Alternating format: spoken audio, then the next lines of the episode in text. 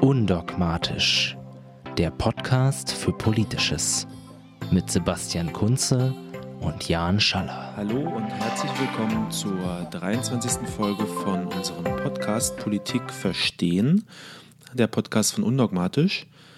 Heute reden wir als unser großes Thema über Migration, ähm, was das überhaupt ist, äh, wie es sich entwickelt hat, war das schon immer da, ist das was Neues und wie ist eigentlich die aktuelle Situation in Europa.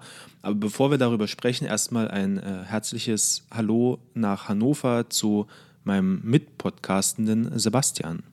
Auch von mir ein herzliches Hallo nach Berlin, lieber Jan. Vielen Dank. Wie man hört, ich bin ein bisschen krank. Ich versuche also hier nicht zu viel zu reden und vor allem nicht so laut ins Mikrofon zu husten. Ich bin sehr gespannt auf unsere Folge heute. Aber bevor wir zur Migration als Hauptthema kommen, habe ich da was, das passt auch zu, zur Bewegung, was ja Migration auch ist. Ich habe gehört, du bist letztens Tesla gefahren. Ich bin zumindest mitgefahren, ja. Ähm, ja, ich war im, im Urlaub in San Francisco und äh, dann dachten wir, also meine Freundin und ich, dachten uns, es wäre doch mal ganz spaßig, äh, mal diesen Tesla auszuprobieren, von dem man immer so viel hört. Die produzieren da ja äh, quasi um die Ecke. Außerdem äh, Silicon Valley ist irgendwie so, naja, für eine Dreiviertelstunde südlich von, von San Francisco. Kann man doch einfach mal hinfahren und dabei äh, irgendwie einen Tesla benutzen. Haben uns also so eine äh, App runtergeladen, mit der man von Privatpersonen das Auto mieten kann. Mhm. Ähm, so, so Ride-Sharing sozusagen und haben uns dann äh, einen Tesla gemietet. Und ja, was soll ich sagen? Äh, ist schon ziemlich abgefahren. Also es ist schon deutlich cooler als ein normales Auto. Ich habe ja mit Autos nichts am Hut im Normalfall. Hast du ähm, ich habe auch überhaupt keine Lust. Hast du überhaupt einen Führerschein? Auch, ich habe einen Führerschein, ja, ja, natürlich. Ich bin auf dem Land groß geworden. Da braucht man einen Führerschein. Ansonsten kann man nicht überleben. Ähm, zum Glück wohne ich mittlerweile in der Großstadt. Ähm, und wie gesagt, Autofahren hat mir noch nie Spaß gemacht. Äh, ich finde es meistens eher langweilig, deswegen sitze ich auch gerne auf dem Beifahrersitz oder fahre Zug. Ähm, aber das war mal was Besonderes, ähm, weil ja, es ist schon verrückt. Also man hat da so eine, äh, erstmal, wenn man einsteigt, normalerweise hat man ja irgendwie vorne so das äh, Armaturenbrett mit Tacho und so. Ist da alles nicht, weil ja, braucht man eben nicht. Stattdessen ist eben in der Mittelkonsole oder also vorne äh, ein riesiges Tablet mehr oder weniger worüber alles läuft, worüber man das Auto steuert, Navigation, Tempo angezeigt wird und so weiter. Ähm, ja, wenn man es anmacht, hält man da so, so eine Keycard dran. Und wir haben uns am Anfang gefragt, ob das Auto überhaupt an ist, weil vom Geräuschpegel her macht es überhaupt keinen Unterschied, ob es aus oder an ist. ja, das war ziemlich verrückt so zu sehen. Und die einzigen Geräusche, die es überhaupt macht dann beim Fahren, ist, sind die vom, von den Reifen, vom Rollwiderstand einfach. Ähm, also es ist unglaublich leise, auch wenn man relativ schnell fährt, was ich total angenehm fand. Ähm, ja, das ganze Design ist natürlich ziemlich, also da haben Leute dran gearbeitet, denen Design wichtig ist, sagen wir es mal so. Das gesamte Dach ist auch, oder fast das gesamte Dach ist auch ein Glasdach. Das heißt, du kannst äh, schön in den Himmel schauen, in, in dem Fall in den kalifornischen äh, äh Himmel. Ähm, ja, also es macht einfach für mich als jemand, der mit Autos nichts anfangen kann, war das dann doch irgendwie mal so ein bisschen, ja, einfach, einfach schick und, und ganz cool, das mal auszuprobieren. Das klingt gut, gerade wenn man irgendwie hier, ich habe es jetzt vor kurzem in der Zeitung gelesen, ja, schon wieder so eine autobezogene Meldung hört, bei Neuwagen die angegebenen Verbrauchsangaben äh, stimmen wohl nicht ja. mit dem, was man real verfährt, überein irgendwie hab, da habe ich immer das Gefühl, ja klar, ähm, kann man sich ja irgendwie logisch herleiten. Habe ich noch nie, also kaum geschafft, aber vielleicht sieht es auch in meinem Fahrstil. Äh, deswegen fand ich das ja. interessant, als du es erzählt hast. Äh, weil ich mich gefragt habe, zwei Sachen. Erstens, gilt denn euer deutscher Führerschein da überhaupt? Und Nee, deswegen durfte ich nicht fahren. Aber meine Freundin hat zum Glück einen internationalen Führerschein und die ist ah, dann gefahren. Okay, okay. Genau. Und zweitens, wie ist denn das verbrauchstechnisch bei dem Teil? Also das ist ja, läuft ja mit Strom, das ist ja allgemein bekannt, mhm. aber. Mhm. Also es kommt ganz stark darauf an, wie, äh, wie dein Fahrstil ist, also ähnlich wie bei einem Benziner. Man kann das auch ganz gut ablesen. Wir sind dann auch ein bisschen durch eher hügeligeres Terrain gefahren mit vielen äh, serpentinenartigen Straßen, also nicht ganz serpentin, aber schon recht kurvig, weil wir uns auch ein bisschen im, in einem der vielen Nationalparks dort umschauen wollten. Äh, ist ja von, von der Natur her alles sehr schön dort. Ähm, und da hat man dann schon gesehen, okay, wenn man bergauf fährt, gehen die Meilenangaben deutlich schneller runter, als wenn man einfach nur geradeaus fährt. Umgekehrt allerdings, aber wenn man dann wieder runterfährt, ähm, kriegt man auch wieder Energie zurück. Also der äh, gewinnt Energie übers Bremsen wieder. Und letztendlich, wir haben den, als wir den abgeholt haben, war der fast voll getankt, in Anführungsstrichen, oder fast voll geladen. Und da hatten wir dann so, oh, ganz genau weiß ich es nicht mehr, aber so ungefähr, glaube ich, eine Kilometer, also es waren Meilen, aber umgerechnet auf Kilometer, so vielleicht 450 Kilometer oder sowas. Ich glaube, so 450 bis 500 Kilometer soll man bei einem normalen Fahrstil ähm, mit einer Ladung kommen. Man muss allerdings auch dazu sagen, dass ja die Tempolimits in den USA viel restriktiver äh, sind. Äh, Klammer auf, äh, vernünftiger, Klammer zu. Ähm, Was? Um mal den Zorn aller äh, rasenden Autofahrer auf mich zu ziehen. Zu Recht, Jan, zu Recht. Ähm, ja, ich, ich wünsche mir ja auch ein generelles Tempolimit auf 130 auf deutschen Autobahnen, äh, aber das nur ganz am Rande. Vielleicht reden wir in der, in der äh, Mobilitätsfolge. Das sollten wir auf jeden Fall tun. Ähm, genau, und man darf da ja generell äh, nur ein bisschen langsamer fahren, also so, ich glaube, Maximum 110 km/h oder 120 oder irgendwie sowas. Ähm, ja, von daher ist, das eh, ist man da eh ein bisschen langsamer unterwegs und verbraucht entsprechend weniger. Äh, aber ja, so, so 450, 500 Kilometer sollten, glaube ich, drin sein. Das klingt gut. Die letzten Zahlen, die ich bei deutschen Autoherstellern gelesen habe, waren nicht so gut. Aber ich meine, man muss sich so einen Tesla ja leisten können. Ne? Also kaufen, der fängt ja, glaube ich, bei 70.000 an. Nö, so schlimm ist es nicht. Also die bringen jetzt ja den den, das dritte Modell äh, raus. Ähm, und das zielt ja auf einen bisschen breiteren Markt. Ähm, der ist zwar immer noch teurer, äh, teuer, ähm, aber ja, da geht es dann eher, glaube ich, so in Richtung irgendwas zwischen 40 und 50.000. Ähm, Schon hab ich. Was immer noch viel Geld ist, aber da kann, also dafür hat man ja auch dann ein paar andere Vorteile, wie zum Beispiel ich glaube, Steuer äh, fällt, Kfz-Steuer fällt, glaube ich, komplett weg bei E-Autos momentan in Deutschland. Ähm, und das Stromtanken ist eben auch deutlich günstiger als ähm, einen Benziner oder einen Diesel voll zu tanken. Ähm, wir haben das ganz kurze Anekdote noch dazu, als wir den wieder abgegeben haben, haben wir da in einem Parkhaus geparkt äh, und da war auch so eine, so eine Ladestation, wie man sie halt auch in Deutschland jetzt immer häufiger sieht. Und ja, wir haben das einfach angestöpselt und über so eine App bezahlt und der Preis war aber bei 5 Dollar äh, war der dann gekappt.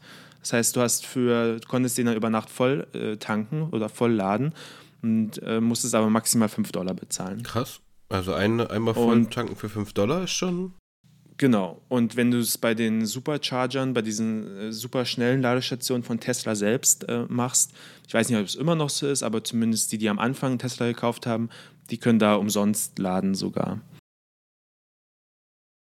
Und auch generell, selbst wenn das nicht äh, einer der Glücklichen bist, die das dürfen, ist so eine voll, volle Ladung, äh, so eine volle Stromladung definitiv deutlich günstiger als einen äh, Tank voll zu machen. Ja, das klingt sehr danach. Sehr spannend, aber bei dieser Art von Mobilität, über die wir demnächst noch äh, auch eine Folge machen werden, darauf bin ich sehr gespannt. Aber Mobilität hat ja auch ganz viel mit unserem eigentlichen Thema diese Woche zu tun, zu dem wir kommen, nämlich Migration. Und ich habe vorhin noch was ganz Spannendes gelesen in einem meiner Aufsätze, die ich dazu mir angeschaut habe. Mhm. Und zwar hieß es da drin, jetzt muss ich es natürlich nur noch finden wieder. Sinngemäß hieß es darin, sozusagen außerhalb von Staaten, also wenn es Zwischenstaaten gibt, wird es oft Migration genannt. Innerhalb von Staaten mhm. eigentlich nur Mobilität. Es ist aber derselbe, ähm, derselbe Das, äh, da würde ich dem Autor aber direkt mal widersprechen und äh, sagen, dass Binnenmigration eigentlich ein sehr äh, gebräuchliches Konzept ist in der Forschung. Um genau nämlich sowas zu beschreiben. Ah ja, das ist sehr interessant. Das ist doch, da Also- habe ich schon wieder glatt was gelernt. Ich gucke auch gerade, ob ich es noch finde wieder oder ob ich es mir noch eingebildet habe. Ja. Ja. Ich meine, kann schon sein, dass äh, in gewisser, dass vielleicht das auch von, vom Forschungszweig abhängig ist und dass vielleicht in der Soziologie oder so eher von Mobilität gesprochen wird. Das mag sein. Aber Binnenmigration als Begriff äh, kenne ich halt dennoch eigentlich. Aber das hätte nicht so gut gepasst als Überleitung. das stimmt. Nein, aber du natürlich. hast vollkommen recht, das ist doch ganz gut. Ähm, ich finde die Stelle jetzt tatsächlich nicht mehr. Vielleicht finde ich sie nachher nochmal, wenn ich zwischendurch suchen kann. Ja. Aber damit sind wir ja schon wieder mitten drin. Du warst, ich habe jetzt Mobilität genannt, du hast gesagt Migration und Binnenmigration. Mhm. Was ist denn das überhaupt, diese Art von Migration? Wir reden ja gerade viel über Migranten und Migration, aber Mhm. wie Mhm. können wir denn Migration definieren? Weil ich meine, also bevor wir sozusagen in Deutschland 2015 nur noch davon, nur noch von Migranten gesprochen haben, gab es Ja. vorher ja auch noch sowas wie Asylbewerber, Ausländer, Ja. Touristen. Ja. Und irgendwie habe ich das Gefühl, dass in den Medien und in, dem, in den Diskussionen, die man so führt, mittlerweile, egal, fast egal mit wem, spricht man nur noch von Migranten. Und irgendwie sind damit alle Mhm. gemeint, selbst Leute, die eine deutsche Staatsbürgerschaft haben und hier geboren wurden, nur weil deren Eltern nicht hier geboren wurden, wofür es ja mal das Label Migrationshintergrund gab, beziehungsweise das war ja auch relativ neu äh, vor ein paar Jahren eingeführt worden, aber da müssen wir jetzt, halt, glaube ich, ein bisschen sortieren. Da bist du ja Wir der müssen da ein paar für. Sachen auseinandernehmen, auf jeden Fall. Äh, wo fangen wir an? Äh, äh, vielleicht hm, erstmal, was ist Migration? Migration ist eigentlich ein Riesenbegriff, ein Riesensammelbegriff, der sich auf äh, Wanderungsbewegungen von Menschen bezieht, die das aber über einen, hm, die für, die für einen längeren Zeitraum woanders hingehen als äh, ihr Geburtsort. Ja, also wenn du in Urlaub äh, fährst, dann reicht es nicht aus. Ich weiß nicht, wie jetzt der offizielle ähm, Zeitrahmen ist. Ich glaube, sowas wie sechs Monate oder so. Wenn du, nehmen wir das jetzt einfach mal an, wenn du sechs Monate ähm, woanders lebst als dein äh, Geburtsort, dann bist du sozusagen migriert. So meine ich das zu wissen. Ähm, und Migration kann eben ganz unterschiedliche Gründe haben, weil du meintest eben, es werden irgendwie alle als äh, Migranten bezeichnet. Das ist äh, teilweise zwar richtig, teilweise aber auch nicht, weil ähm, beispielsweise EU-Bürgerinnen und Bürger oftmals in diesem öffentlichen Diskurs überhaupt nicht äh, mit gemeint sind und unsichtbar äh, gemacht werden, obwohl zum Beispiel ganz viele junge äh, Südeuropäerinnen und Europäer nach Deutschland gekommen sind, weil sie in ihren Herkunftsländern keine Jobs finden und die Jugendarbeitslosigkeit bei, äh, weiß ich nicht, 20, 30 Prozent äh, liegt. Und die werden ja im öffentlichen Diskurs zumindest oftmals nicht mit gemeint, wenn von Migranten die Rede ist, obwohl sie eigentlich genau das sind, zumindest auf alle Fälle viel mehr als ähm, irgendwelche Deutschen, die zufällig türkische Eltern haben. Ähm, genau, das ist so das eine. Und dann kann man Migration eigentlich ja nach den äh, Gründen weiter differenzieren. Ähm, einer der, ja, die Gründe ändern sich eigentlich äh, nicht. Die bleiben, sind seit Jahrhunderten oder wahrscheinlich seit Jahrtausenden die gleichen. Äh, nämlich der Wunsch, irgendwie eine bessere äh, Lebenssituation für sich selbst zu schaffen. Und das kann dann entweder an Krieg liegen oder an ähm, ungünstigen Umweltbedingungen. In den zwei Fällen, ja, ich weiß nicht, beim zweiten doch wahrscheinlich auch, ist dann die Einkategorisierung als Flüchtling äh, oftmals äh, die korrekte, weil man eben vor etwas flieht. Also sei es Krieg, politische Verfolgung, ähm, der Term Klimaf Klimaflüchtlinge hat sich äh, etabliert in den letzten Jahren. Ähm, ja, und das, auf der anderen Seite sehen wir dann eben ähm, ja, Migration, um den eigenen Lebensstandard zu heben. Wobei das ist, ist halt auch irgendwie ein bisschen schwammig, so die, diese Einteilung. Ja. Kommt mir ähm, auch so vor, gerade weil, also sozusagen als jemand, der historisch arbeitet, habe ich immer so eine, also habe ich das Gefühl, eine andere Perspektive manchmal zu haben. Das finde ich bei mhm. diesem einen Artikel auch ganz spannend. Der fängt mit folgendem Satz an. Seit der Homo sapiens sich aus Afrika über die ganze Welt verbreitet hat, gehört Migration zur menschlichen Entwicklung. Das ja. finde ich, ähm, also so einen politikwissenschaftlichen Artikel zu öffnen, ähm, sehr, sehr schlau, denn ich hätte, genau das ist sozusagen ja der, der Fakt. Menschen wandern schon immer mhm. von einem zum anderen Ort. Wir ja, wir auch erst, wir, wir sind ja nicht sesshaft geboren worden als Menschheit. So, wir waren ja auch mal nee, Nomaden. Ansonsten hätten wir uns ja wohl kaum so entwickelt, wie wir uns entwickelt korrekt. haben. Also, ich habe so das Gefühl, diese Wanderung und diesen Ortswechsel oder das, was wir jetzt erstmal vorläufig die Migration nennen, brauchen wir mhm. auch irgendwie für Entwicklung.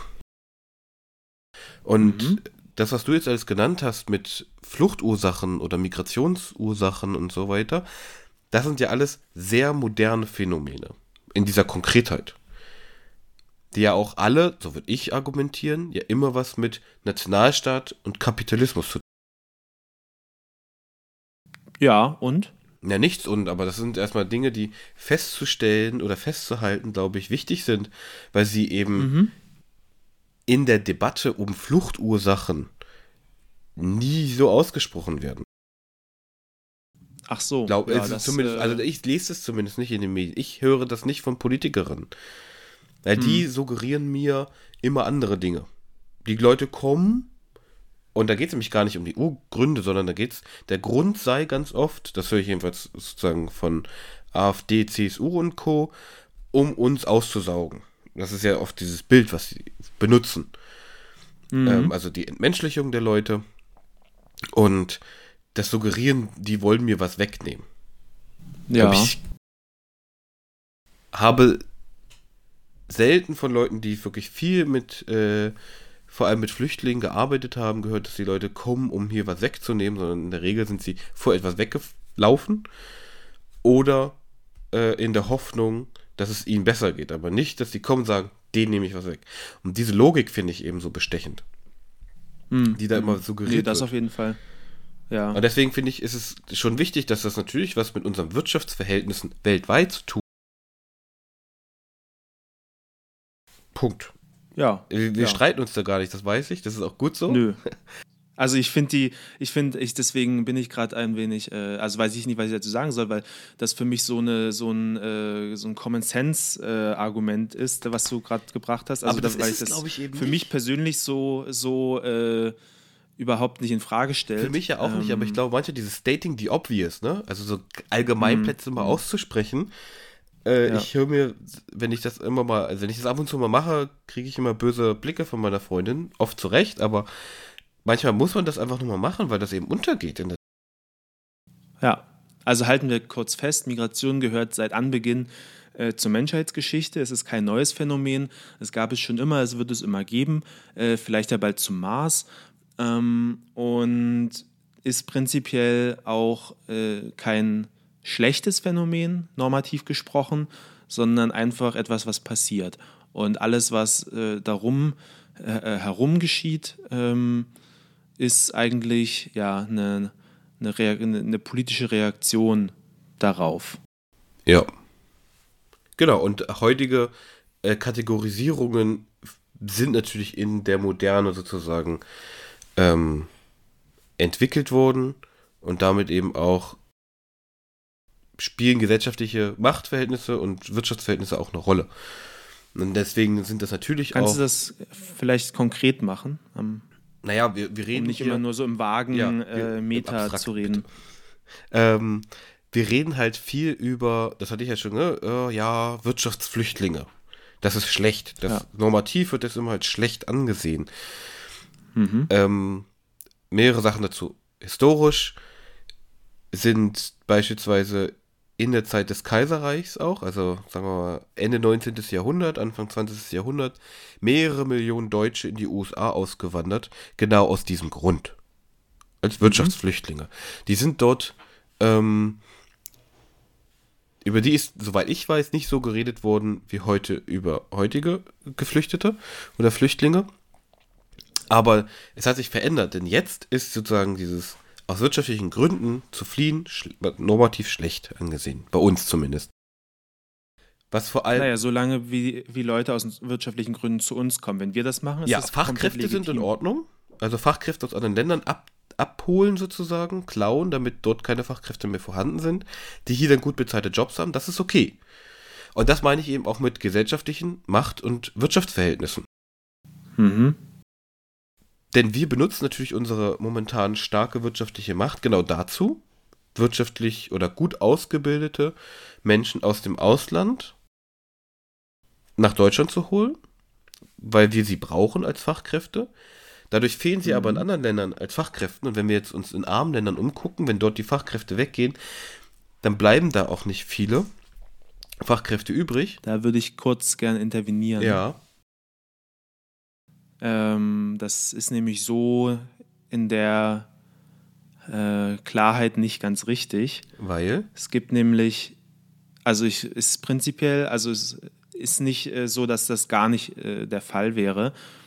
Das Thema äh, Fachkräfte abwerben und dann Mangel im Herkunftsland, auch äh, Brain Drain genannt, äh, ist durchaus ein Thema.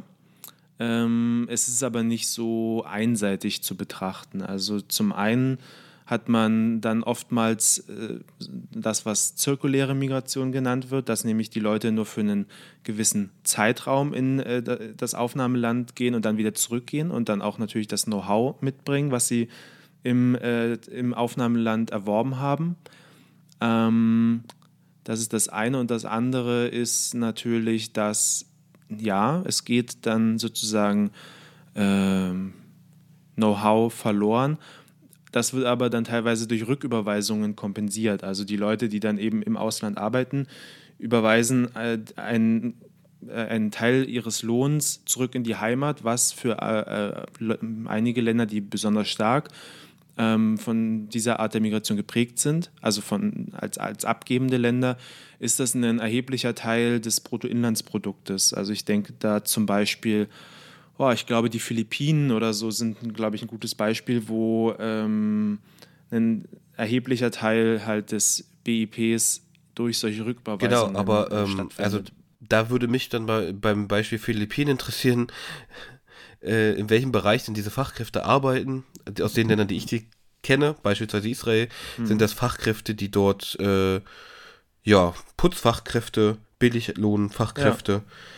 Ja. Ähm, ich die aber letztendlich dann trotzdem mehr verdienen, als sie auf den Philippinen Natürlich, darum geht es mir aber auch gar nicht. Mir ging es ja, mhm. und um, da hast du richtig um diesen Brain Drain. Ja. Ähm, weil Geld ist das eine. Kompetenzen sind ja. die anderen. Und wenn die Leute fünf Jahre weg ja, sind, fehlen Fall. fünf Jahre diese Leute.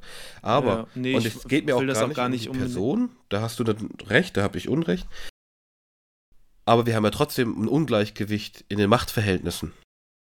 Nee, auf jeden Fall. Äh, und das die will ich auch gar nicht in Abrede stellen. Um natürlich kleine Länder, Schwellenländer, arme Länder, ja nicht dazu zu bringen und zu befähigen. Und die Leute werden auch nicht nach Europa oder in die USA geholt oder nach Kanada, damit sie besonders gut lernen und dann ihr Land aufbauen. Das, da haben wir überhaupt kein Interesse daran. Weil wir unsere wirtschaftliche Position verlieren würden langfristig. Und darum ging es mir eigentlich, ja, ähm, ich. Punkt. So, ja. Du wolltest es konkreter haben? Nee, ich wollte es einfach nur äh, ein bisschen, ähm, naja, nicht nur eine Seite. ja, ich wollte aber, erzählen. ich war ja dabei, das zu illustrieren, wo du mich gebeten hast, nicht so abstrakt zu sein, sondern zu konkreter zu sein.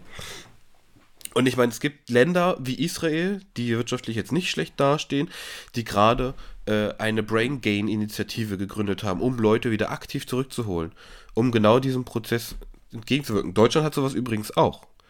Der DRD hat Rückholstipendien für Deutsche. Also da geht es natürlich, glaube ich, eher um nationale Interessen, ja, deutsche Wissenschaftler, israelische Wissenschaftler zurückzuholen ins eigene Land. Nee, klar, letztendlich geht, ist es ein internationaler Wettkampf um die besten Köpfe. Das genau. ist äh, schon so, auf jeden Fall. Ähm, aber deswegen ist also ich, mir ist es dann immer oder mich nervt es irgendwie ein bisschen, wenn dann egal ob das Argument uns jetzt sympathisch oder nicht ist, aber äh, dann zu sagen, ja, so ist es und äh, dann aber die andere Seite dabei zu vergessen, weißt du? Gut, dann haben wir aber zum Beispiel die soziale Seite dessen noch nicht äh, betrachtet. Na dann leg mal los. Nee, ich, es ist ja jetzt, ne? also darüber sollte man auch mal nachdenken. Du kannst ja mal ja. gerne in Polen in die Familien gehen und fragen, wie sie das finden, dass die äh, meistens ja die Väter, aber auch viele Mütter ähm, ja. Ja. nach ganz Westeuropa am wahrscheinlich Sonntag losfahren und Freitagnacht wiederkommen und die Großeltern auf die Kinder aufpassen. Ja, ja. nee, da, auf jeden Fall. Aber da musst du ja auch nicht nach Polen gehen, sondern da, da kannst du auch nach äh, Magdeburg gehen und äh, und uns selbst fragen, wie, wie wir es, also nicht wir, aber unsere Generation, wie wir es fanden, dass unsere Eltern äh, irgendwie nach der Wende woanders hingegangen sind. Also es ist es ja geht ja nicht ums Wegziehen, es geht ums Pendeln. Ja, ja, das ist doch aber genau das Gleiche. Na, ich also, finde, das ist was anderes, weil die Eltern in der Regel, ähm, in der Regel abends wieder da waren. Es sei denn, sie gehen auf Montage. Ich kann viele Familien, wo die Väter zum Beispiel dann irgendwo nach Baden-Württemberg gegangen sind oder äh, in, in, in Pott, um da auf Montage zu ja, arbeiten. Montage. Das ist aber jetzt immer noch so. Freunde von mir arbeiten auf Montage, die sind eine ganze Woche auf Montage. Das war aber auch innerhalb der DDR so, wenn sie auf Montage waren. Und der polnische äh, Vater oder, oder Mutter äh, ist halt auch also es ist vom Prinzip her in meinen Augen das gleiche Phänomen. Es ist vielleicht ein bisschen, bisschen länger von, von den Distanzen her. Aber genau, aber ich glaube, genau diese Phänomen. längeren Distanzen machen ja einen Großteil des Weges aus. Es ist ein Unterschied. Aber worauf wollen wir denn jetzt überhaupt hinaus? Naja, es ging darum, dass ich auf eine soziale Seite dieser ganzen äh, Geschichte hinweise und äh, du in meinen Augen irgendwie versuchst, das zu relativieren, dass du sagst, ja, wir in Deutschland, da gibt es auch Leute, die fahren auf Montage ja klar, mein Vater war auch irgendwie zehn Jahre lang nur am Wochenende zu Hause. Aber ich glaube, es ist ein Unterschied, weil die Wegstrecke eine andere ist.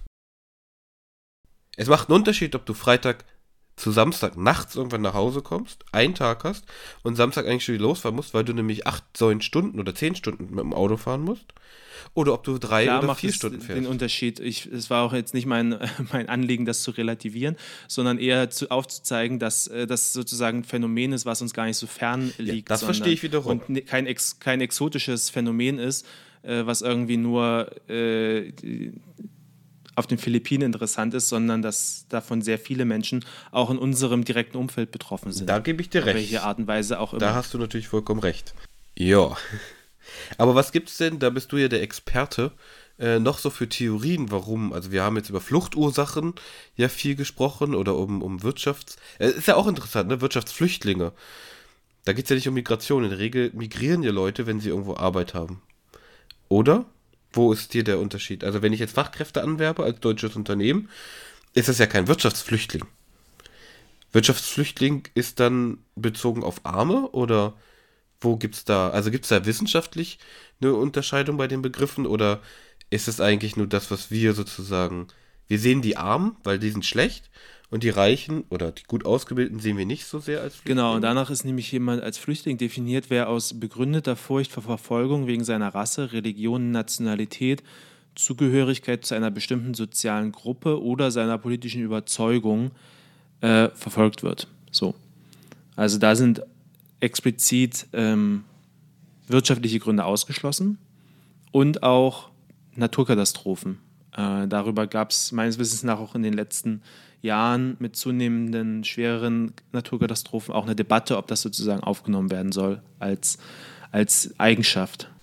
Das wären dann sozusagen die, die Klimaflüchtlinge in Anführungsstrichen. Ja.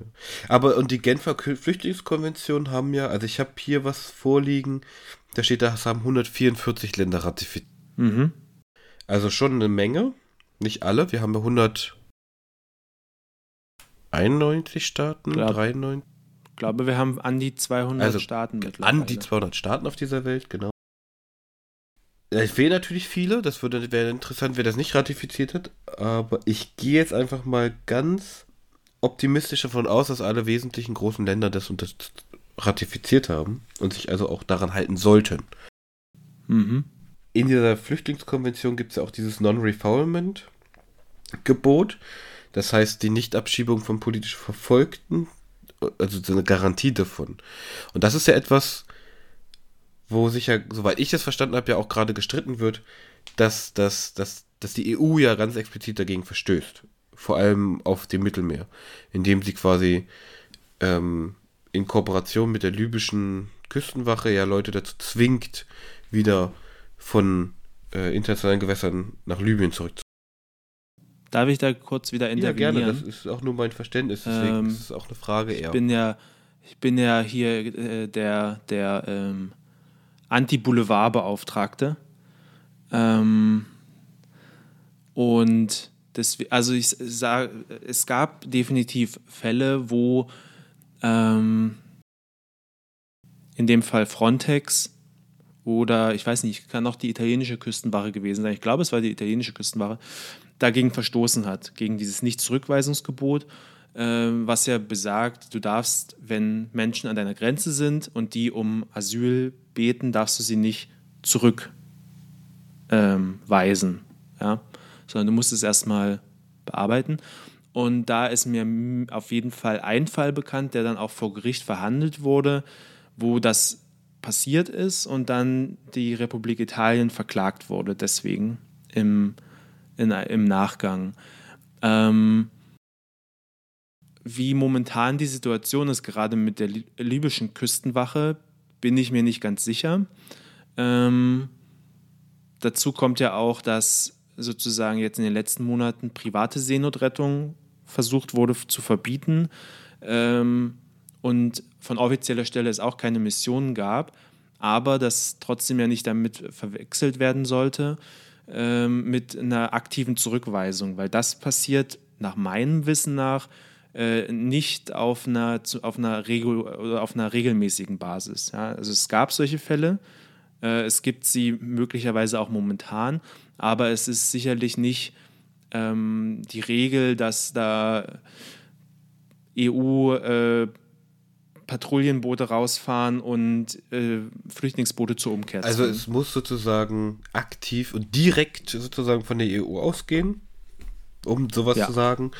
Und ja. wenn die, diese libysche Küstenwache das halt macht, dann ist das halt nicht das Problem der EU. Habe ich dich so richtig verstanden? In einem rechtlichen Sinne? Ja, ja, wir, so, wir, bewegen so uns ja immer ja. nur im rechtlichen Sinne. Okay, ja, okay, das verstehe ich. Also es ist, aber es ist auch tatsächlich was, was äh, es ist auch tatsächlich was äh, Unterschiedliches. Also ähm, ob es nun, also natürlich pol politisch gesehen ist es natürlich ein Skandal, äh, auch ne, in irgendeiner Art und Weise mit äh, Libyen da zusammenzuarbeiten, auch mit Blick auf die ähm, tatsächlich von offizieller Stelle bestätigten KZ-ähnlichen Verhältnisse in den äh, Gefangenenlagern in Libyen. Das ist ja in einem äh, Memorandum des Auswärtigen Amtes, ne? Richtig, richtig, darauf spiele ich an. Ähm, Nur zur Klärung, weil das diese, so eine Art von Vergleich ist natürlich immer ziemlich ja. schwierig, aber ja. das äh, wurde, stand so Fall. in einem, ich glaube sogar geheim Memorandum des Auswärtigen Amtes, das bekannt wurde. Also, genau. wenn die schon so also drastische also Worte gesehen, nutzen. Politisch gesehen ist es natürlich äh, wirklich äh, furchtbar und, und menschlich wollen wir gar nicht drüber reden. Äh, aber von einem rechtlichen Standpunkt her äh, gibt es meines Wissens nach keine systematische Verletzung dieses Non-Refoulement-Gebotes. Ja, das ist sehr, das ist sehr interessant, ne? dass man da ja, muss sehr genau hingucken und sehr genau unterscheiden, weil es natürlich, äh, aber da sichert man sich ja auch gut ab. Wirkt so. Interessant ist das ja, dass jetzt, ich glaube, zum Ende des letzten Jahres wurde ja entschieden, dass es grundsätzlich keine Abschiebung nach Syrien gibt, jetzt erstmal für, ich glaube, ein weiteres Jahr. Und das fand ich auch wieder bemerkenswert, denn wenn man sich gerade diesen Bürgerkrieg in Syrien anguckt und wie viele Millionen, da sind ja mehrere Millionen Menschen geflüchtet vor diesem Krieg. Mhm. Und wenn man sich Zahlen von Ende 2014 anschaut, da hatten die Nachbarstaaten 3,8 Millionen syrische Flüchtlinge aufgenommen. Und die Nachbarstaaten sind Libanon und Jordanien vor allem, wo gruselige Zustände zum Teil herrschen. Deutschland hatte dagegen ungefähr aufgerundet 60.000, Schweden 55, Großbritannien 6.000, Frankreich 5, Italien 2 und Griechenland auch knapp 2. Also nach Deutschland und Schweden geht es so dramatisch nach unten von Leuten, die überhaupt Leute aufgenommen würden.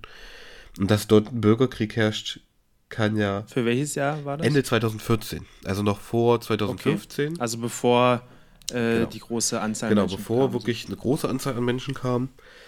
Aber das fand ich schon bemerkenswert. Ich meine, selbst, selbst mit dem Jahr 2015, 16 dazugerechnet, wird ganz Europa nicht auf so eine Zahl kommen, wie der Libanon aufgenommen hat oder Jordanien. Nee.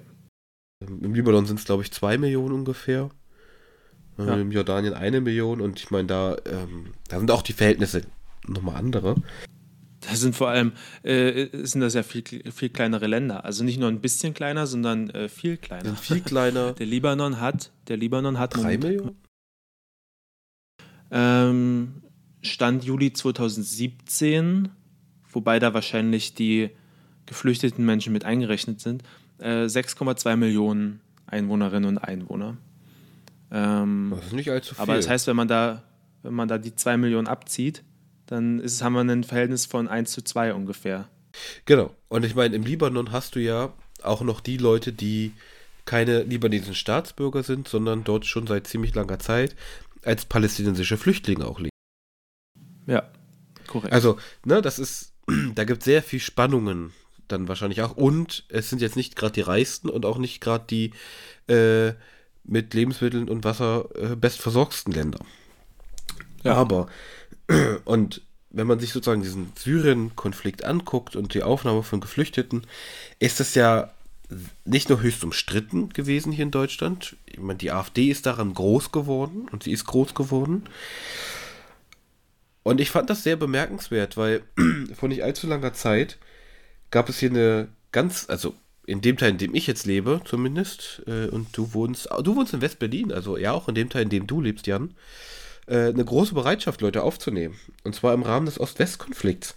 Ähm, gab es eine große sozusagen Aufnahmebereitschaft von Geflüchteten, von Wirtschaftsflüchtlingen, von politisch Verfolgten. Ja, ähm, das ist auf jeden Fall sehr stark geschwunden, als dann nämlich immer mehr Flüchtlinge aus Asien und Afrika, um jetzt mal die zwei Kontinente zu nennen. Also, da habe ich mich dann gefragt, als ich, das, als ich diese Sachen gelesen habe, welche staatlichen Interessen und ideologische Interessen spielten da eine Rolle? Spielte vielleicht sogar Rassismus eine Rolle? Ja, also weiße Katholiken nehme ich auf oder Protestanten oder so. Aber wenn jetzt hier so ein thailändischer Mensch kommt, der vor irgendwas flieht, ich fand das ganz interessant. Also ich meine, ne, wir kennen das ja auch noch, die alten Filme, die ja auch in Deutschland produziert wurden, über diese Fluchttunnels und so weiter, ähm, von, aus der DDR heraus. Aber da war das, war das vollkommen legitim, weil das ja alles Unrechtsregime waren, was sie auch waren. Aber, Aber vor allem war es ein Beweis für die eigene Überlegenheit. Genau, und das ist, glaube ich, so ein, so ein, großer Punkt, also der sozusagen in dieser ideologischen Ost-West-Konstellation eine Rolle spielte, weil heute wissen wir auch, das sind Unrechtsregime, also Syrien, Libyen, Tunesien, Ägypten, da braucht man gar keinen Unterschied machen. Ähm, die Leute sind verfolgt, aber irgendwie trotzdem passt uns das nicht so richtig. War natürlich auch deutlich weniger, die damals aus dem, es aus dem Osten rausgeschafft haben, aber ja, ich fand das bemerkenswert, weil es so ein bisschen auch diese äh, globale Dimension andeutet, die wir haben. Hm. Und ich habe ein bisschen das Gefühl, um jetzt auch mal auf den Anfang zu kommen, dass natürlich auch was damit zu tun hat.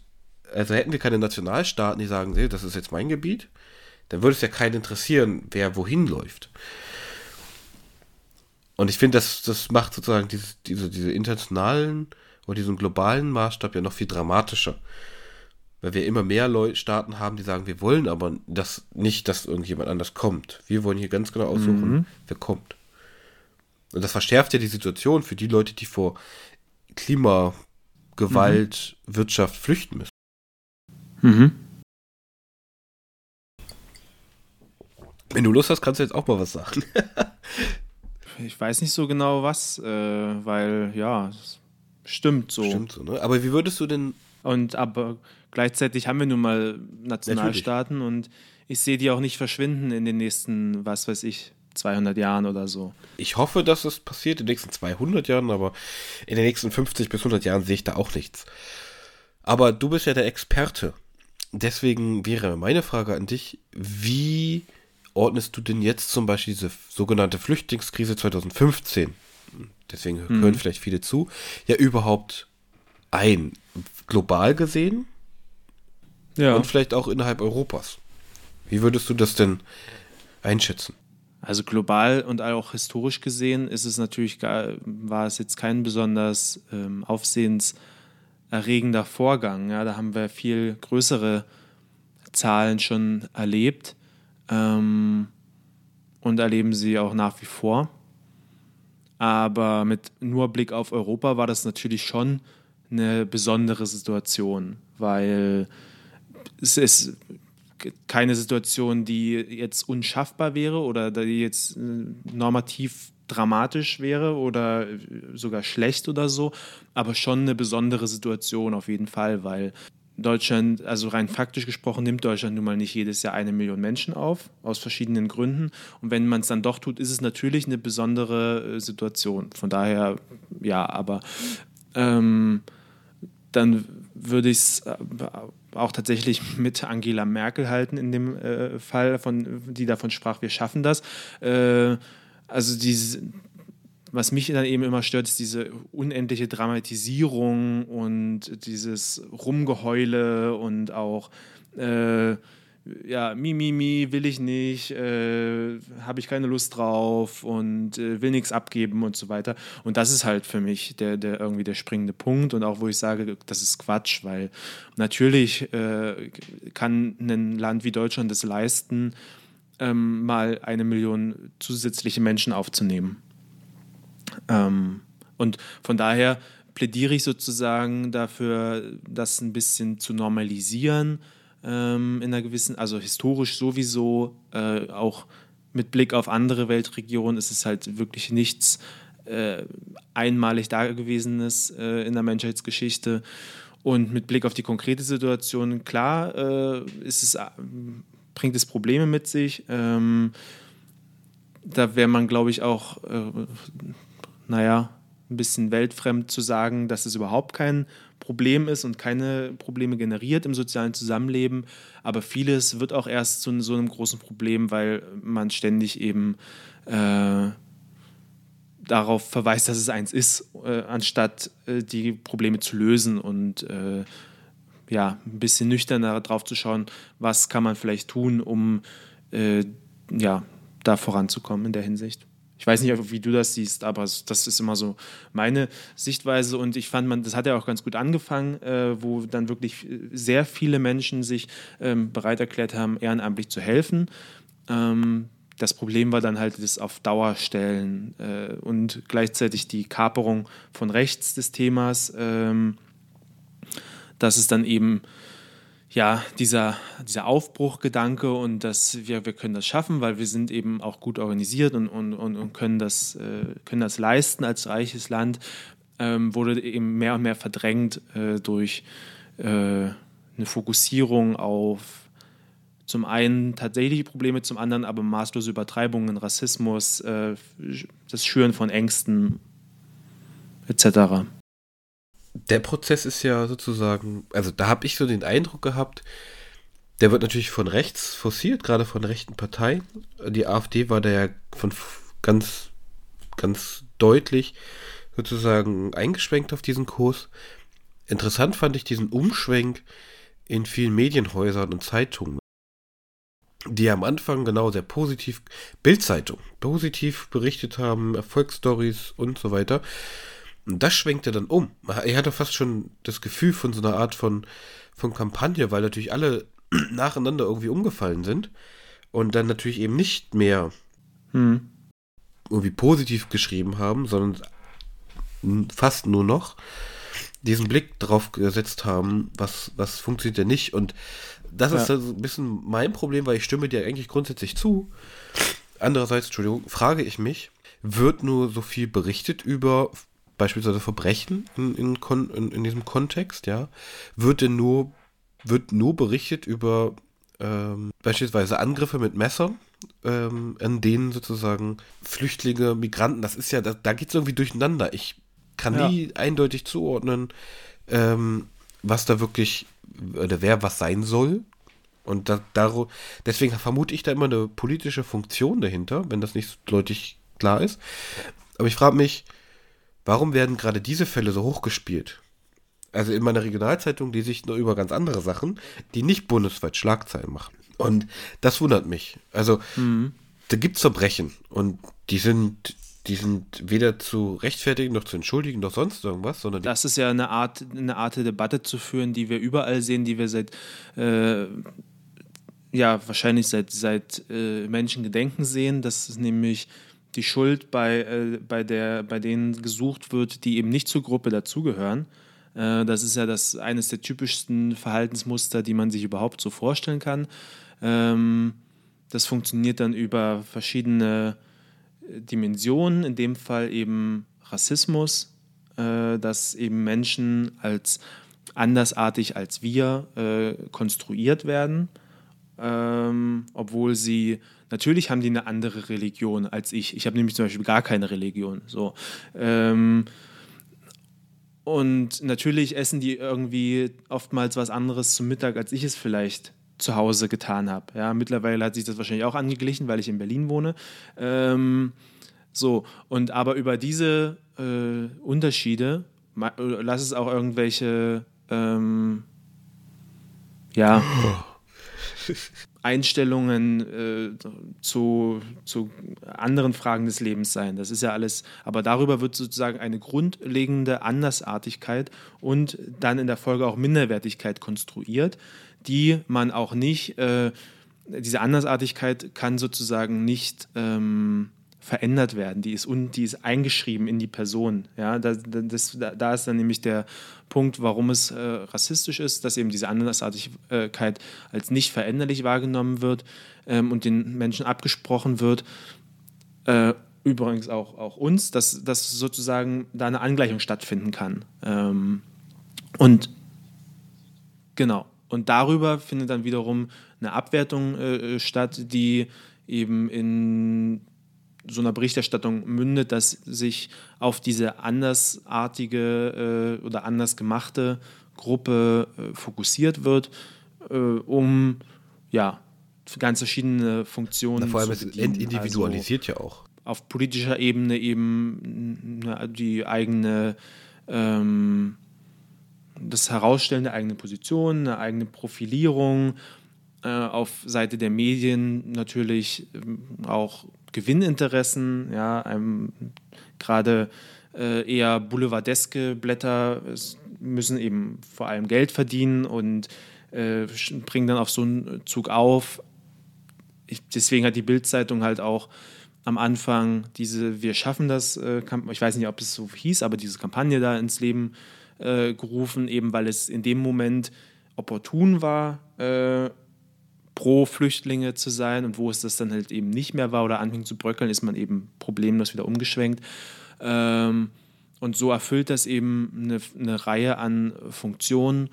Äh, und ja, letztendlich die, die Leidtragenden sind die zum einen, die davon betroffen sind, nämlich Geflüchtete, äh, aber zum anderen auch wir alle, weil eben tatsächlich existierende soziale Probleme nicht in dem Maße angegangen werden, wie sie vielleicht angegangen werden müssten, um sie zu lösen.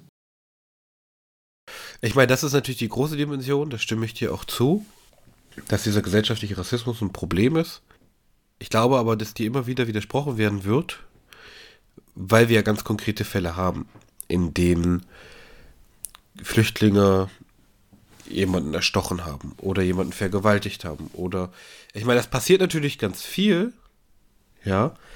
Ähm, und da müssen wir, da gesellschaftlich muss man natürlich sagen, gut, wir müssen auf die Statistik warten, gucken, gibt es hier signifikante Unterschiede, gibt es irgendwelche Korrelationen zwischen sozialem Status und irgendwelchen Verbrechen, was hat dazu geführt?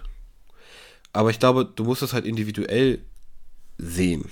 Jeder Fall. Nee, aber das meinte ich ja gerade mit, dass es uns auch schadet letztendlich, weil es den Blick vernebelt auf tatsächlich äh, existierende Probleme, die ich auch nicht wegdiskutieren möchte. Also natürlich äh, gibt es Fälle, wo ähm, Asylbewerber in den Fällen andere abgestochen haben oder es versucht haben. Das ist äh, ja auch ein Fakt. Ähm, und natürlich muss, muss so ein Problem angegangen werden. Das ist für mich auch völlig klar. Ich habe ja manchmal den Eindruck, dass dieser Blick ja auch ein bisschen die politische Situation ähm, beeinflusst innerhalb Europas. Und innerhalb Europas haben wir Veränderungen in Regierungen. Italien hat ja jetzt eine neue, Ungarn ja auch schon seit einer Weile. Und dass die dieses Bild aufnehmen, weiter reproduzieren und da anhand dieses Bildes auch ihr, ihre Politik ausrichten. Also wie würdest du denn die Situation in Europa beschreiben in Bezug auf Migration oder jetzt sind wir eigentlich, jetzt sind wir eigentlich beim Thema Flüchtlinge angekommen, ne? Interessanterweise nicht nur beim, beim größeren Thema Migration. Naja, ich denke, wir haben in Europa momentan eine Dreiteilung vielleicht. Wir haben auf der einen Seite Länder wie Deutschland und Frankreich, die da auch einen alten Führungsanspruch innerhalb der EU vertreten, ähm, die ja eine moderate Rolle vielleicht einnehmen, äh, die versuchen, da auch die nach wie vor gültige Position der EU äh, voranzubringen, nämlich Migration zu managen äh, und die eigenen Grenzen und Verfahren so weit äh, zu optimieren, dass man eben in der Lage ist zu entscheiden, wer, wen nehmen wir. Also wir, ist auch zu sagen, wir wollen Leute aufnehmen, aber wir wollen entscheiden, wen. Äh, und wir wollen auch in der Lage sein, Leute abzulehnen äh, oder Leute auch wieder rauszuschmeißen, wenn wir ähm, das für sinnvoll erachten. So, dann hat man, äh, da an der Haltung gibt es ein paar gute Sachen, eine Menge zu kritisieren, ist auch eine andere Frage. Dann hat man auf der anderen Seite eine geringe, sehr geringe Minderheit, mir fällt momentan nur Spanien auf, die da eine, ja, einen freundlicheren, liberaleren Kurs fahren und sich zum Beispiel auch mal bereit erklären, irgendwelche äh, armen äh, aufzunehmen, die da wochenlang übers Mittelmeer schippern, weil alle, Herf alle Häfen ähm, die, die ja, ihre Tore sperren äh, um für, für ein Rettungsschiff, was da eben ähm, Leute ein, äh, eingesammelt hat, die irgendwie in ihrer Nussschale gekentert sind. So. Ähm, ich bin mir da gerade nicht ganz sicher, ob es vielleicht noch andere Länder innerhalb der EU gibt. Von Spanien hört man es ab und zu mal. Die haben halt auch momentan eine äh, linke Regierung äh, wieder und das, das schlägt sich dann eben in dem Kurs nieder. So. Und als drittes haben wir eben das, was die mediale Debatte auch dominiert und was leider immer stärker wird, ist diese totale Abschottung und der Standpunkt, nein, wir nehmen überhaupt niemanden auf, egal woher. Und äh, ähm, hier äh, beliebiges Land einfügen, zuerst. So. Und dazu zählt Österreich äh, hier mit dem Kinderkanzler Kurz, äh, dann Polen natürlich, Ungarn, Italien jetzt, äh, ein paar andere Balkanstaaten noch ähm, die das zum einen sagen, dass sie das nicht wollen, aber auch, auch so handeln. Also Ungarn hat zum Beispiel den Zaun zu Serbien gebaut. Ähm, Polen und Italien streben gerade, da gibt es so Bewegungen, dass die eine neue ähm, Nord-Süd-Achse in Europa bilden wollen, auch politisch als Gegengewicht zu Deutschland-Frankreich. Ähm, wir haben die, die Visegrad-Staaten, äh, die ein Zusammenschluss sind von, äh, ich glaube, Österreich, ah, ganz sicher bin ich mir nicht, Österreich, Polen, Ungarn, Tschechien, Slowakei, sowas in die Richtung. Mag sein, dass vielleicht, bin ich mir gerade nicht ganz sicher, aber sowas in der Art, ähm, die nach einem ursprünglichen Treffort Visegrad benannt wurden und auch so ein politischer Interessensverband äh, sind und sich auch positionieren gegen die ähm, offizielle Meinung der, der EU und eben und ja, da eben versuchen mit allem, was sie haben, auch mit äh, rechten Kräften in anderen europäischen Staaten äh, zusammen versuchen, im Europaparlament eben eine Abschottungspolitik durchzusetzen. Und da wird auch, ganz kurz noch, äh, im nächsten Frühjahr oder in diesem Frühjahr besser gesagt, sind Europawahlen. Äh, und da werden wir das noch viel mehr sehen, dass eben die ja, vereinten Rechtspopulisten äh, und Extremen Europas versuchen, äh, sich gegenseitig zu unterstützen und dann auch eben die prominenten rechten Parteien der einzelnen Länder dort äh, mit auftauchen, also die AfD, der Front National und so weiter und so fort. Was ich ganz interessant finde, ist, dass ich über Italien gelesen habe, dass es dort Widerstand gibt tatsächlich. Und zwar nicht irgendwie, also wahrscheinlich auch auf nationaler großer Ebene. Aber ich habe letztens gelesen, dass äh, einige äh, Bürgermeister in, ich glaube von Hafenstädten auch, äh, gerade in Sizilien oder auf Sizilien, äh, gesagt haben, okay, es ist uns eigentlich egal, äh, was der Innenminister da beschlossen lassen hat vom Parlament, denn das verstößt für uns gegen die Menschenrechte. Und ja, ja. wir lassen unsere Häfen für die, also sie können dort einlaufen. Und wenn das nicht geht, soll die Italien das verhindern, fahren wir mit unseren Booten raus und holen die Leute.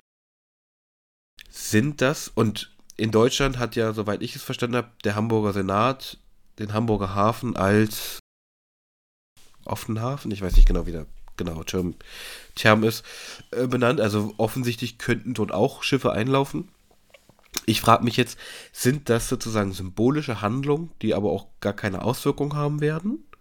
Und die Leute wissen das auch? Oder bei Hamburg, das ist ein nettes Symbol, aber ich glaube, aus dem Mittelmeer fährt jetzt kein Schiff bis nach Hamburg und wieder zurück, wenn es irgendwie ein Seenotrettungsschiff ist.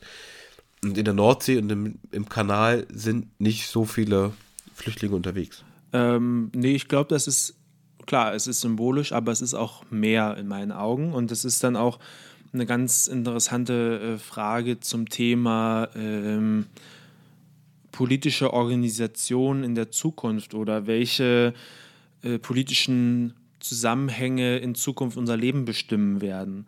Und ich denke, dass Städte da durchaus das Potenzial haben, eine weitaus größere Rolle zu spielen, als sie es momentan tun und auch vielleicht in Zukunft äh, sehr viel autonomer werden, als wir das momentan sehen. Ähm, ein gutes Beispiel, finde ich, sind da die USA, wo das natürlich, das politische System natürlich anders geregelt ist, nochmal sehr viel dezentraler als bei uns und die Bundesstaaten beispielsweise auch viel mehr Entscheidungsgewalt haben, als äh, das jetzt in Deutschland der Fall ist. Aber auch zum Beispiel die Städte, ähm, die agieren dort autonomer und dort haben wir schon seit Jahrzehnten ähm, eine Bewegung, die sich äh, Sanctuary Cities äh, nennt, also ja, Zufluchtsstätten letztendlich, äh, wo einzelne Städte, äh, die eben klassischerweise liberal regiert sind oder, oder ja, einfach liberaler äh, sind, ähm, sagen, okay, wir ähm, deportieren zum Beispiel keine illegalisierten Einwanderer. Ja, wir bieten ihnen hier einen, Zufluchts, äh, einen Zufluchtsort und werden nicht aktiv nach ihnen suchen, werden sie nicht deportieren und stellen uns damit auch gegen, ähm, äh, gegen, gegen äh, den nationalen äh, gegen nationales Recht in dem Sinne, was dort prinzipiell leichter möglich ist, weil eben Städte mit mehr ähm, Handlungs, Handlungsmacht versehen sind, was das angeht. Und von daher, da kennen wir das her, äh, dieses Phänomen. Und deswegen, ich kann mir gut vorstellen, dass wir das auch zunehmend in Europa sehen werden. Wir haben es ja jetzt zum Teil schon. Und ja, ich kann mir vorstellen, dass man so in diesem kleineren Maßstab Gegenbewegungen sehen wird, wenn äh, auf einem großen nationalen Level immer mehr ähm, Regierungen sagen, nee, wir wollen, wir wollen keine, äh, wir wollen niemanden aufnehmen. Das wäre ja sehr spannende politische Entwicklung, richtig? Ich fände es irgendwie, ich finde die Idee ganz spannend, aber wenn ich jetzt an Deutschland denke, das gibt natürlich einerseits irgendwie das Grundgesetz nicht so richtig her. Andererseits, wenn ich dann irgendwie, ich habe das Gefühl, dass die hier die Leute, die in der Stadt regieren, im Land regieren, im Bund regieren, ja immer miteinander verbandelt sind über ihre Parteien. Hm, und hm, hm. das sozusagen, wenn ich hier Bürgermeister bin, jetzt, keine Ahnung, hier in meiner Stadt, Hannover, haben wir einen SPD-Oberbürgermeister. Keine ja. Ahnung, ob der nochmal was anderes machen will. Wahrscheinlich, weil um den steht es gerade nicht so gut. Da laufen gerade so ein paar Ermittlungen. Politisch ist er auch unter Druck, aber ich meine, der ist dicke mit dem äh, Ministerpräsidenten. Mhm. Gleiche Partei. Äh, der Ministerpräsident wohnt auch noch hier in der Stadt. Also, da hätte ich Bedenken, dass da wirklich, oder wie viel da in Deutschland möglich ist. Da habe ich auch ein bisschen das Gefühl, dass sozusagen die Demokraten und Republikaner in den USA natürlich so große Parteien sind, dass man da einfach viel mehr, ich nenne es mal Bewegungsraum hat und vielleicht viele Bürgermeister weder zu dem einen noch zu dem anderen gehören.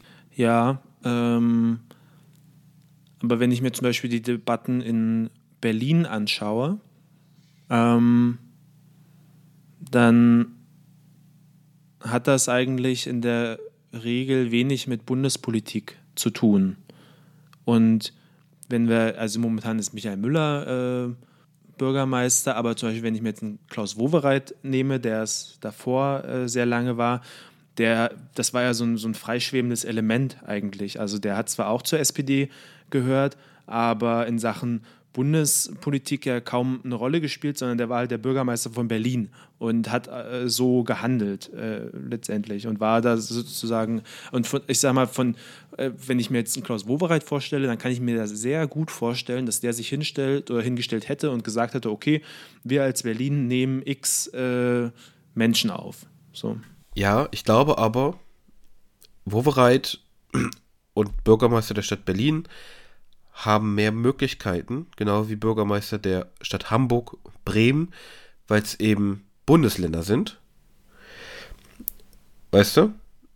Also wenn, dann müsste sozusagen, müsste es bei dir, und deswegen, ich kann mir das auch vorstellen, ich glaube, es hat auch damit zu tun, äh, was man noch, was man noch möchte. Möchte man eine bestimmte politische Karriere haben? Ja, oder nicht? Oder ist man auch erfolgreich? Dann wird man natürlich auch äh, geduldet, in Anführungsstrichen. Deswegen, wenn, dann müssten natürlich Großstädte ab, ne, ab Einwohnerzahl X mehr Autonomie bekommen. Ja. Aber das, genau das kann ich mir halt durchaus vorstellen für die kommenden Jahrzehnte, dass es solche Debatten geben wird, weil ähm, es ist schon in meinen Augen die Frage, warum jetzt zum Beispiel ein Bürgermeister von einer zig Millionen Stadt ähm, weniger Autonomie haben soll als ein Ministerpräsident von irgendeinem dünn besiedelten Flächenstaat. Ähm, und wo spielt denn zunehmend die Musik? Natürlich in, in den Großstädten, äh, oftmals auch mit Blick auf ähm, Informationszeitalter, IT und so weiter, wird auch die, verschiebt sich auch das Wirtschaftliche immer stärker in die Großstädte und damit auch der, der, der Anteil am Bruttoinlandsprodukt. Also es ist jetzt äh, nicht mit äh, Berlin ist nicht das beste Beispiel, aber so vom, von der Gesamtentwicklung her dürfte das ja hinkommen. So, und dann, da sehe ich schon, dass wir in den nächsten Jahrzehnten sicherlich äh, darüber reden werden, ähm, wer eigentlich wie weit, wie viel entscheiden darf, wie autonom sein darf. Und ähm, von daher kann ich mir schon vorstellen, dass Städte einen vor allem Großstädte, ein anderes Gewicht bekommen werden, als sie es momentan noch haben. Und dann auch eben eher dazu in der Lage sind, solche Entscheidungen vielleicht zu treffen. Aber das nur ein Blick in die Glaskugel, wie ich mir das vielleicht so mit der Politik in, in den nächsten Jahrzehnten vorstelle. Ja, ich bin sehr gespannt, was wir dann in zehn Jahren in diesem Podcast äh, erzählen, wenn wir mal zurückgucken. In Folge, uh, das, das wird viel. Aber um nochmal auf Migration zurückzukommen. Ich meine, wenn wir sozusagen, ja gemacht haben, uns historisch das mal angeguckt haben, ne, Migration gab es schon immer und so weiter, hatte ich dann doch schon nochmal den Eindruck, wir sind stark dann wieder auf dieses Fahrwasser Flüchtlinge gekommen. Ne? Das dominiert natürlich auch einfach alle, alle Arten äh, der Diskussion gerade. Aber wenn ich jetzt mich auch mal auf Migration sozusagen in, in Anführungsstrichen zurückbesinne, äh, und sind ja Migranten durchaus willkommen in Europa. Wir wollen Fachkräfte haben. In, also in Deutschland, gehen wir, gehen wir von, von Deutschland aus. Wir wollen Leute aus dem EU-Land haben, gerne. Wir nehmen auch gerne Leute, irgendwie hoch, top ausgebildete Leute aus anderen Ländern auf. Wie sieht's denn, oder kennst du dich denn damit auch aus? Wie da gerade eigentlich so die Situation ist? Wie viele Leute haben wir eigentlich? Wie viel brauchen wir auch tatsächlich? Denn wir müssen ja Also wenn, das finde ich immer ganz witzig, das heißt ja regelmäßig, Deutschen sterben aus, weil wir nur noch eine Geburtenrate von 1, irgendwas, ich gucke gerade mal, ob ich es finde. Ähm, nee, ich finde es natürlich jetzt nicht so schnell in meinem Buch, aber sagen wir, 2014 lag es ein Durchschnitt bei ungefähr 1,6 der EU-Durchschnitt an Kindern pro Frau. Und das reicht wohl nicht, um langfristig eine stabile Bevölkerung zu haben. Ich meine, weniger Deutsche ist, glaube ich, nicht so schlimm. 82 Millionen sind schon ganz schön viele. Aber wenn man sozusagen das stabilisieren möchte, braucht man ja Leute von außen. Und da ist ja in der Politik ja auch in der Regel davon die Rede, dass man gerne Leute nimmt, aber gut ausgebildet, die ja was einbringen, in Anführungsstrichen. Ähm, es ist auf jeden Fall so, dass ja vor einigen Jahren in die, die Blue Card geschaffen wurde von der EU in Anlehnung an die amerikanische Green Card, äh, wo es darum geht, ja, wirklichen Spitzenkräften einen äh, Zugang zur EU zu gewähren, einen formalisierten. Ähm, da sind aber die äh, Zugangsbeschränkungen sehr hoch. Also ich glaube, wir reden da von so um die 50.000 Jahresgehalt oder sowas, was man da erbringen muss. Äh, für bestimmte Mangelberufe wie äh, IT-Berufe ist es geringer. Ähm, so, das wäre sozusagen der Zugang für die Topverdiener. Aber wenn du ähm, Drittstaatenangehöriger bist, also nicht zur EU gehörst, und sagen wir mal in einem in Anführungsstrichen normalen Job arbeitest, beispielsweise, boah, ähm, hast eine kleine Spedition oder sowas. Denkst dir jetzt, oh ja, würde ich ganz gerne mal, mache ich in, äh, in Buenos Aires, lief das ja bisher ganz gut so. Jetzt will ich aber lieber nach Berlin äh, und da wieder ein Speditionsunternehmen aufmachen. Dann wirst du große Probleme haben, das umsetzen zu können, wenn es überhaupt irgendwie möglich ist. Weil wir äh, eben vor allem auch in Deutschland ähm, zwar gerade versuchen, ein Zuwanderungsrecht zu schaffen, was irgendwie ein bisschen moderner ist und sich an den äh, neuen Bedürfnissen orientiert, äh, letztendlich aber das noch nicht haben und es von daher extrem schwer ist für jemanden, der eben nicht in die absolut oberste Kategorie äh, reinfällt, dann ähm, ja hier zuwandern zu können. Man kann natürlich, äh, um hier zu studieren zum Beispiel, äh, temporär zuwandern, muss dann aber nach Studienabschluss, also erstmal kann man nicht ewig lang vor sich hin studieren, da kriegt man dann auch relativ schnell Feuer von der Ausländerbehörde. Und nach Abschluss muss man auch sehr schnell zusehen, dass man ähm, eine ganze Menge Geld verdient und auch, äh, ich glaube, eine weitere Voraussetzung ist, dass man äh, entsprechend seiner Ausbildung arbeitet, also nicht fachfremd. Und äh, ja, da hat man, ich weiß nicht, wie viel Zeit, ein Jahr oder so ungefähr, bin mir gerade nicht ganz sicher, um eben einen adäquaten Job zu finden, um entsprechend genug Geld zu verdienen und dann kann man auch weiterhin bleiben. Ähm, aber es ist auf alle Fälle für Nicht-EU-Ausländerinnen äh, und Ausländer sehr schwer, wenn man nicht zur Top-Kategorie gehört, Innerhalb der EU ist es kein Problem, weil da ist äh, Freizügigkeit. Da kann ich, wenn ich Lust habe und das Geld habe, äh, morgen nach Spanien umzuziehen, kann ich das tun. Und wenn ich nach Mazedonien, gehört, nee, Mazedonien? Doch, gehört. Ha, blödes Beispiel. Kroatien, da bin ich mir sicher. habe ich Lust, morgen nach Kroatien zu gehen, äh, kann ich nach Kroatien ziehen. Ja, weil die sind in der EU und da herrscht Freizügigkeit für andere EU-Bürgerinnen und Bürger. Also wir haben hier quasi schon, wir sind, ich meine, es sollte jedem klar sein, ich glaube, jeder, der diesen Podcast hört, dem ist das klar, wir sind natürlich ganz oben, was Privilegierung geht in, in Deutschland und Europa. Aber es ist natürlich spannend, ne, dass äh, es gar nicht so klar ist, wer kann wie äh, von außen eigentlich tatsächlich hier sein.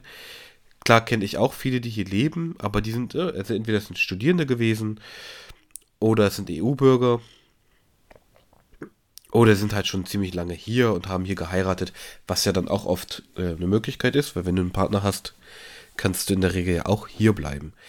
Wie würde denn für dich aber so eine, ich nenne es mal, einerseits vernünftige Migrationspolitik aussehen andererseits auch, aber auch eine menschenwürdige Flüchtlingspolitik? Um nochmal, vielleicht, vielleicht muss man es auch zusammendenken, geht wahrscheinlich nicht anders, aber wie würde das denn für dich so eigentlich aussehen? Das interessiert mich noch, weil du dich ja besser auskennst.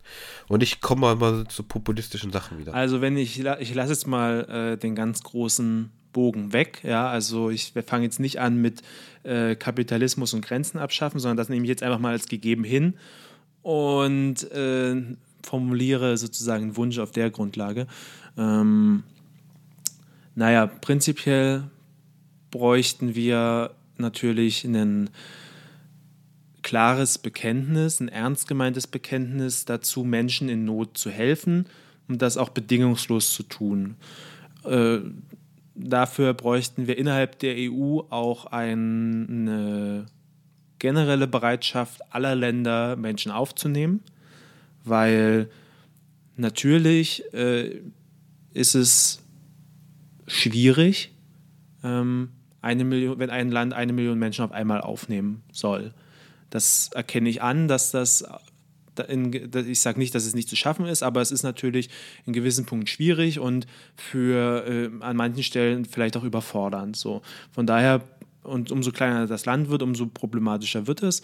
Und deswegen bräuchten wir eben da auch einen, naja, es klingt ein bisschen blöd, aber schon auch ein sinnvolles Verteilsystem, in dem eben entlang von ähm, Faktoren wie Bevölkerung, Wirtschaftskraft, ähm, bisheriger Aufnahme entschieden wird, welches Land wie viele Menschen aufnimmt.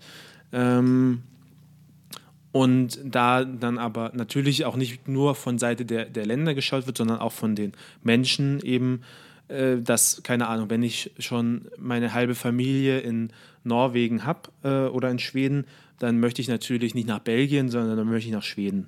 So, solche Sachen sollten da eben auch mit einfließen. Ähm, das wäre für mich die eine Seite der Medaille. Und die andere wäre eben das, was ich gerade schon nannte, dass man eigentlich in meinen Augen ein Zuwanderungsrecht braucht, was wirklich ähm, eine sinnvolle Perspektive und sinnvolle Möglichkeiten eröffnet. Das, ich sage nicht, dass ähm, man ohne Voraussetzung sozusagen für immer zuwandern dürfen soll, kann man drüber reden, ist eine andere Debatte. Aber wenn man das jetzt mal so realpolitisch äh, behandeln, dann denke ich, wäre es im Interesse aller, da ein sinnvolles System äh, zu entwickeln, wie äh, Menschen, sei es für immer, sei es für einen gewissen Zeitraum, in die EU kommen können. Viele wollen ja auch gar nicht für, für immer bleiben, sondern einfach nur einen gewissen Zeitraum, für eine gewisse Lebensphase, sich zum Beispiel äh, ja, für die eigene Bildung oder eine gewisse Summe Geld verdienen und dann wieder, äh, wieder ins Herkunftsland gehen. Ähm, und dass sowas viel normaler wird ähm, und ja, Menschen einfach die Möglichkeit bekommen, legal zuzuwandern, wenn sie gewisse Kriterien erfüllen. Ähm, und einfach so für alle Seiten einfacher wird. Und gleichzeitig, um nochmal zu dem Punkt zurückzugehen, zur Hilfe für äh, Menschen, die flüchten müssen, äh, sollte es halt Möglichkeiten geben, dass sie eben nicht auf der Nussschale übers Mittelmeer kommen müssen, sondern dass sie sich, ähm, Beispiel Syrien, dass sie in die Türkei fliehen können, sich dort in ein Flugzeug setzen und in Berlin-Tegel wieder landen. ähm, das wäre eigentlich mein äh, ja, halbwegs an den realistischen Gegebenheiten ausgerichteter Wunsch für eine menschenwürdige einmal Migrations- und zum anderen Flüchtlingspolitik. Was würdest du denn, also ich stimme dir zu, ich frage mich gerade, weil du auch realpolitisch sagst, wir haben ja jetzt viele oder ein Teil der, der, der Mitgliedstaaten der Europäischen Union verweigern sich ja so, so eine Art von Diskussion. Ja, ich glaube zwar, dass sich alle in gewisser Weise so einer Diskussion verweigern, aber aus unterschiedlichen Gründen. Nur habe ich den Eindruck, dass bestimmte Regierungen, wenn man sich Österreich anguckt oder auch ähm, Italien und andere, vielleicht auch Teile der deutschen Regierung, würden sich ja gerne so einer Diskussion oder einem Überlegen hier komplett verweigern. Wie, wie geht man denn damit um? Also, ich habe manchmal das Gefühl, okay, vielleicht müssen die, müssen, wenn man jetzt große Staaten hat, wie Deutschland, Frankreich, Großbritannien ist ja jetzt raus, aber dass die irgendwie mit Macht diesen Diskurs erzwingen müssten, aber ich glaube, durch die Regularien der EU bringt es dann. Mhm.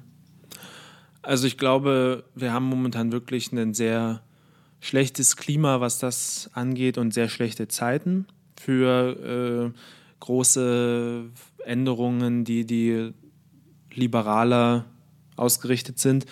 Und von daher gibt es in meinen Augen momentan nur zwei Möglichkeiten. Das eine ist einfach selbst machen äh, und möglichst viele mitnehmen. Also es ist zwar richtig, dass immer mehr Staaten Regierungen an ihrer Spitze haben, die ähm, Migrations, Migration ablehnen oder dem feindlich gegenüberstehen. Aber deswegen gibt es trotzdem noch genügend Staaten innerhalb der EU, die das nicht tun. Und dort muss man eben ansetzen und mit ähm, ja, denen, die dazu bereit sind, die Politik umsetzen. Und das Zweite ist, mh, mm, vielleicht ein bisschen, auch wenn es schwerfällt, aber langfristig denken und geduldig sein. Äh, auch Ungarn, Polen und Österreich werden nicht äh, auf immer und ewig von Rechtsradikalen regiert werden. Zumindest hoffe ich das. Und dann vielleicht einfach, hm, auch wenn es schwerfällt, darauf hoffen, dass sich das politische Klima äh, in vielleicht fünf oder zehn oder 15 Jahren wieder so weit geändert hat, dass man eben politisch wieder mehr Bewegung erzeugen kann. Ich glaube, viel mehr fällt mir momentan leider nicht ein. Das ist aber eine schöne positive Note, auch ein bisschen zum Abschluss, weil wir haben heute ziemlich lange aufgenommen. Es ist ein großes Thema, wir könnten, glaube ich, auch noch weitermachen. Ich möchte aber erstmal dir danken für deine Expertise, für dein Einfangen, sozusagen, dein mich einfangen mit, mit harten Fakten und Differenzierung. Ich habe viel gelernt. Ich fand es sehr spannend, mit dir darüber zu sprechen. Wir packen in die Show Notes auch nochmal ein paar Links und äh, Texte oder Link, also Textangaben, wo nochmal ein bisschen was nachzulesen ist. Ja, ich danke fürs Zuhören. danke dir fürs Mitdiskutieren und hoffe, dass alle, die reinhören, vielleicht mal eine Bewertung da lassen, auf unseren Blog gehen, www.undogmatisch.net. Da schreiben wir auch regelmäßig. Und ansonsten bis zum nächsten Mal von meiner Seite. Dann mit noch mehr Tesla-News vielleicht. Dann mit noch mehr Tesla-News, auf jeden Fall. Mit, mit, ganz viel Fahrspaß. Ja, vielleicht machen wir mal so einen Test. Vielleicht fragen wir mal an, ob wir mal so einen Test machen. Tesla gegen, weiß ich nicht, Porsche. Mhm. Gut, schauen wir das nächste Mal. Schauen wir das nächste Mal, genau. Vielen Dank auch von, von äh, meinerseits an dich äh, für die Denkanstöße und die Diskussion. Und ich denke mal, dann hören wir uns äh, in zwei Wochen wieder. Wir hören uns in zwei Wochen wieder. Ich danke dir und ein schönes Wochenende. Bis bald.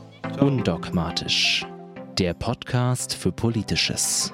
Auch im Netz unter www.undogmatisch.net.